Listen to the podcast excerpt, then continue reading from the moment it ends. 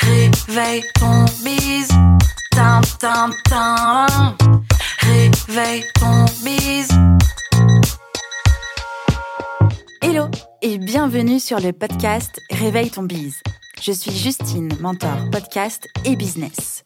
J'aide les entrepreneurs à développer un business qui leur ressemble grâce au Human Design et sans prospection grâce au podcast. Tous les lundis à 6h, je me mets au défi de vous partager des conseils et de l'inspiration pour vous réveiller, vous et votre business. Est-ce que vous êtes prêts à attaquer cette nouvelle semaine à fond? Moi, je le suis.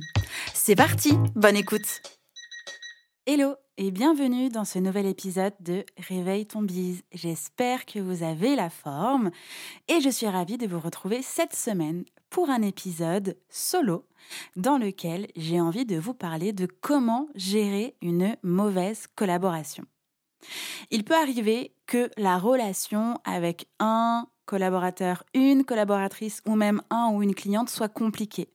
Qu'il s'agisse d'une perte de confiance, d'impossibilité à concilier des points de vue différents ou de manque de communication, tout problème doit être diagnostiqué et traité pour ne pas empiéter sur votre bien-être et la qualité de votre travail. Alors, comment gérer ces situations? C'est ce que nous allons voir dans l'épisode du jour. Et à la fin de l'épisode, je vous ferai part de certaines mauvaises collaborations que j'ai eues euh, tout au long de ma vie entrepreneuriale. Allez, c'est parti Commençons d'abord par mettre des mots sur les problèmes. Si vous percevez que quelque chose ne va pas, c'est qu'il y a bien un problème, même si vous avez parfois du mal à mettre des mots dessus. Mais c'est parfois tentant de fermer les yeux ou d'attendre que ça passe, bref, de faire l'autruche. Malheureusement, les relations difficiles ne s'arrangent jamais d'elles-mêmes, comme par magie ça va nécessiter plusieurs étapes. Et la première, c'est donc de clairement reconnaître avec toute objectivité aussi possible que ce soit qu'il y a un problème qui mérite donc d'être traité. C'est important de vous interroger sur les causes profondes, depuis combien de temps cette tension existe, quelle est votre part de responsabilité dans cette difficulté relationnelle? Et quelles vont être les conséquences pour vous, pour la personne concernée, mais aussi pour l'équipe si ce problème n'est pas réglé?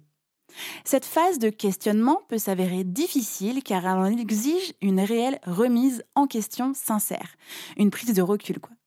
Le manager, la manageuse, doit donc avoir une assez bonne connaissance de lui-même ou se faire accompagner par un coach pour essayer de voir ce qu'il se passe à l'intérieur avec une paire d'yeux euh, extérieure. Une fois que vous avez réussi à mettre les mots sur ce qui ne vous convient pas, sur ce qui ne convient pas à cette collaboration, c'est le moment tout de même de définir à quoi ressemble selon vous une relation saine. C'est important pour un ou une leader d'avoir une relation conviviale avec ses collaborateurs et ses collaboratrices, de leur montrer que bien vous vous souciez d'eux. D'abord parce que ça apporte une ambiance propice au travail dans de bonnes conditions, mais aussi parce que les membres de votre équipe vont se sentir en confiance, respectés et considérés. Et ça a un impact sur leur motivation et leur degré d'implication concrètement hyper positif. Une relation saine ne veut pas dire être copain, être pote, être copine, mais il s'agit plutôt d'une relation dans laquelle on travaille ensemble pour atteindre un but commun, des objectifs professionnels et organisationnels. Je le sais, c'est pas toujours simple de passer de solopreneur à manager, et c'est pour ça que je vois pas mal de managers qui s'interrogent pour savoir jusqu'à quel point on peut être proche de leurs collaborateurs, de leurs collaboratrices, sans pouvoir vraiment trouver le bon dosage. Lorsque vient le temps d'imposer une décision qui devrait être respectée par tous et toutes, ça peut être délicat d'avoir noué des relations d'amitié avec certains ou certaines de vos collaboratrices. L'équité est une marque de leadership réussie et ce serait très risqué de marquer des différences entre les membres de votre équipe. L'équipe doit pouvoir compter sur son, sa responsable hiérarchique et se sentir surtout soutenue. Votre équipe compte également sur vous pour lui donner le cap et les directives à suivre. Alors videz votre cerveau et notez en fait dans quel espace vous souhaitez collaborer. Dans quel euh, type de relation vous avez envie d'évoluer? Qu'est-ce que vous avez envie de transmettre et de faire vivre à vos collaborateurs et à vos collaboratrices? Ça vaut aussi bien pour un, une stagiaire, que un ou une alternante, que un ou une prestataire de service qui travaille avec vous au quotidien dans votre entreprise. À quoi ressemble votre collaboration idéale? Notez vraiment eh bien, ce que vous avez envie de vivre et ce que vous avez envie de faire vivre aussi aux personnes qui travaillent avec vous. Le deuxième exercice, c'est donc de comparer en fait entre cette collaboration idéale que vous avez envie d'avoir et ce qui ne fonctionne pas jusqu'à présent avec ce que nous avons fait dans la première étape, c'est-à-dire mettre des mots sur ce qui ne convient pas. Mettez comme une sorte de photographie entre votre idéal et euh, le quotidien actuel, ce qui ne fonctionne pas, et essayez de voir eh bien, quels sont les points à améliorer, à ajuster, à supprimer. Bref, comparez ces deux situations un peu comme le jeu des sept erreurs et voyez ce que vous pouvez améliorer. La base d'une bonne collaboration, c'est de pouvoir organiser des points individuels réguliers. Encore une fois, je sais à quel point ça peut être difficile de passer euh, de solopreneur à chef d'entreprise, manager, leader de votre équipe. Et souvent, bah, ces rendez-vous réguliers peuvent être vus comme une sorte de contrainte, un temps supplémentaire dans votre planning déjà bien chargé. Pourtant, ça permet de faire un point sur l'avancement des dossiers, mais aussi de communiquer sur les besoins de vos collaborateurs, vos collaboratrices, ce qui se passe dans la relation au quotidien, ce qui pourrait être amélioré, etc. Ces échanges créent un moment privilégié d'écoute pour que votre équipe se sente soutenue, entendue et comprise. Cette considération que vous leur que vous leur apportez, vont pouvoir les mener vers davantage de performance. Malheureusement, si la relation entre vous et votre euh, partenaire, votre collaborateur, votre collaboratrice se dégrade, eh bien, ce point, en fait, peut vite ressembler à un entretien genre relevé de compteur où les deux parties sont en opposition, sur la défensive, l'une envers l'autre. Les problèmes majeurs risquent alors d'être évités et la relation continuera sa lente chute. Cette étape nécessite du courage pour que vous puissiez évoquer clairement les tensions et proposer une discussion ouverte pour comprendre ce qui est à l'origine des désaccords et surtout trouver un ou plusieurs moyens d'y remédier. C'est également nécessaire que vous fassiez en fait preuve d'humilité et que vous arriviez à reconnaître qu'en fait ça peut aussi partir de vous, que tout n'est pas la faute de votre collaborateur ou de votre collaboratrice. En mettant en perspective vos objectifs communs, en mettant surtout en avant ce qui ne fonctionne pas euh, mutuellement, eh bien, ça va devenir plus simple d'identifier les actions à mener pour entreprendre d'améliorer la relation. Et enfin, après tout ça, le soleil brille à nouveau, c'est le moment de repartir sur de bonnes bases. Cette dernière étape est hyper importante. Après avoir accepté votre responsabilité dans la dégradation de la relation et surtout après avoir discuté avec votre collaborateur et votre collaboratrice sur ses attentes et les prochaines actions à mener, vient le temps de repartir à zéro et de donner à l'autre une chance de montrer que cette personne-là est déterminée à aussi apporter du changement. Vous devez quand même rester vigilant, vigilante et échanger régulièrement pour vous assurer que la relation s'améliore progressivement. C'est pas tout de faire un état des lieux et de dire qu'on va repartir sur de bonnes bases si finalement eh bien, ce n'est pas checké comme vos objectifs, comme vos KPIs. Ça fait aussi partie, euh, je crois, des priorités quand même, des, des, choses à surveiller pour le bon fonctionnement de votre entreprise. La patience est donc votre meilleur atout, car ce processus prend quand même du temps. Vous allez pouvoir guider votre collaborateur, votre collaboratrice pour lui indiquer ce que vous attendez précisément. Je tiens aussi à mettre un point de vigilance dans votre rôle. Ce n'est pas de transformer votre collaborateur ou votre collaboratrice euh, vers quelque chose que vous attendez, euh, type un robot absolument parfait, mais plutôt de l'accompagner vers l'amélioration de ses compétences euh, et de ses compétences, donc expertise, mais aussi de savoir-être, en restant réaliste dans vos attentes.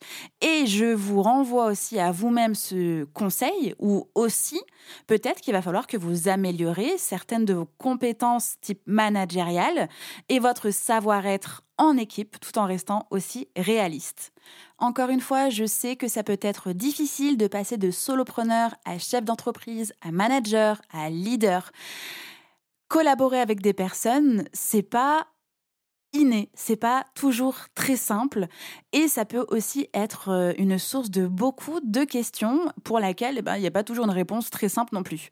Surtout, gardez à l'esprit que euh, il va falloir aussi vous améliorer, gardez aussi votre esprit grand ouvert et positif pour développer des contacts constructifs.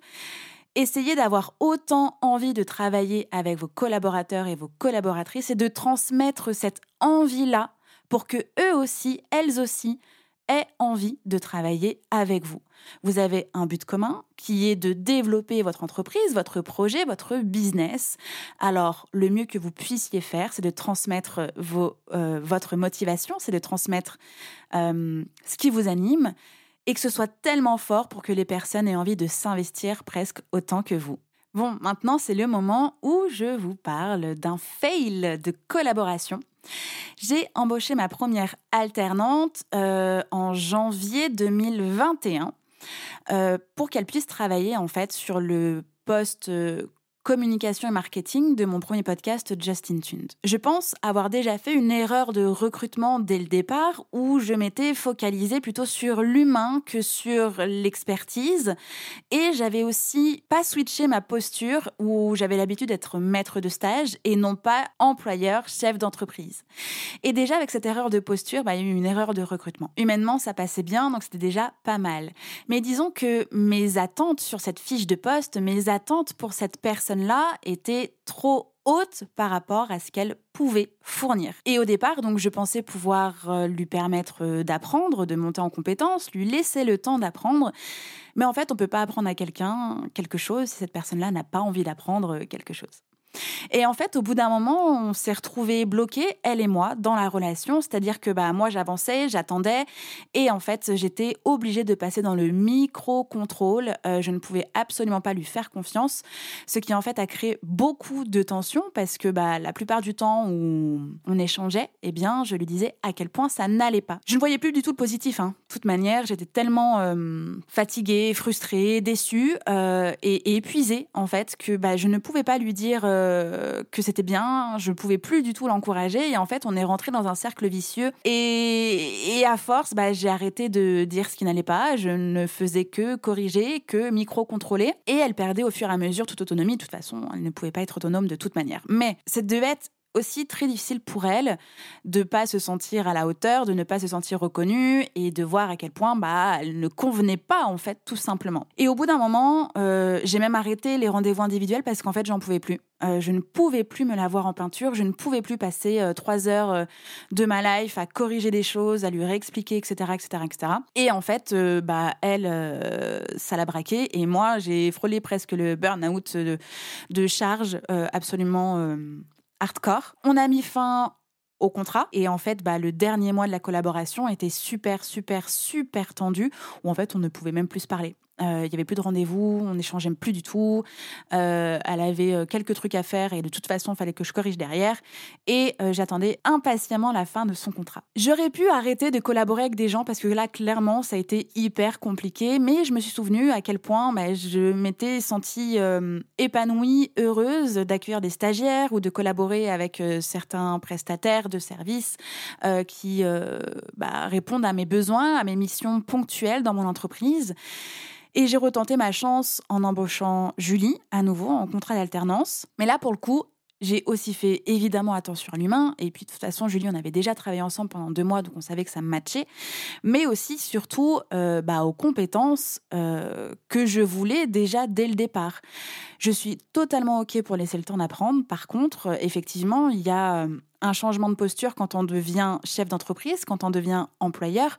Certes, on laisse le temps d'apprendre quand cette personne-là est en contrat euh, d'apprentissage, c'est ça aussi le but, mais cette personne-là est employée et doit aussi répondre à des besoins de l'entreprise. Et une fois que j'ai posé tout ça, et une fois que tout était au clair avec Julie, bah avec Julie, on bosse ensemble depuis le mois de septembre, et ça roule complètement parce que dès le départ, on savait quels étaient nos objectifs, on savait comment est-ce qu'on avait envie de travailler ensemble et on se retrouve toutes les semaines en rendez-vous individuel où on fait le point, on fait le point surtout sur l'entreprise, sur elle, sur moi.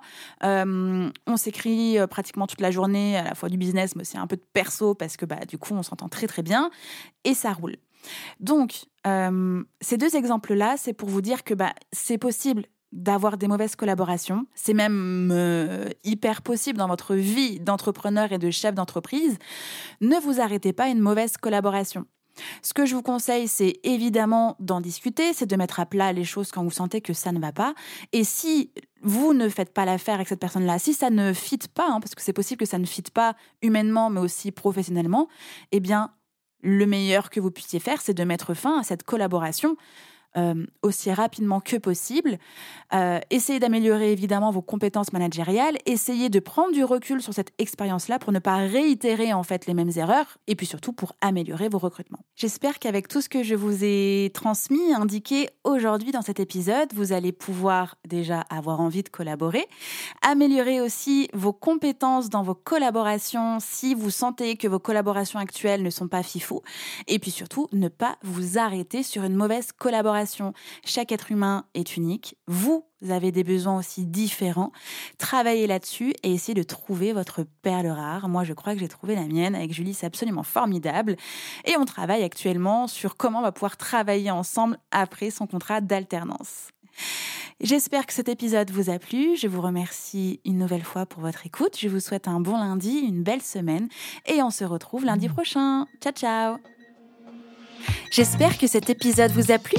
N'hésitez pas à partager le podcast à une personne qui veut aussi se réveiller avec vous. Retrouvez l'ensemble des informations et des liens en description de l'épisode ainsi que sur le site internet www.justinarma.com. Si vous avez des idées, des suggestions ou si vous avez juste aimé cet épisode et que vous voulez me le dire, direction Apple Podcast pour laisser un commentaire et des petites étoiles. Vous pouvez aussi me laisser des petits mots sur Instagram au nom de Justine-du-bas Arma avec deux A ou par mail à l'adresse hello@justinarma.com. N'oubliez pas de vous abonner à Réveille ton bise sur votre plateforme d'écoute préférée pour ne pas louper votre réveil. On se retrouve lundi prochain, 6h, pour un nouvel épisode. Bonne semaine. Ciao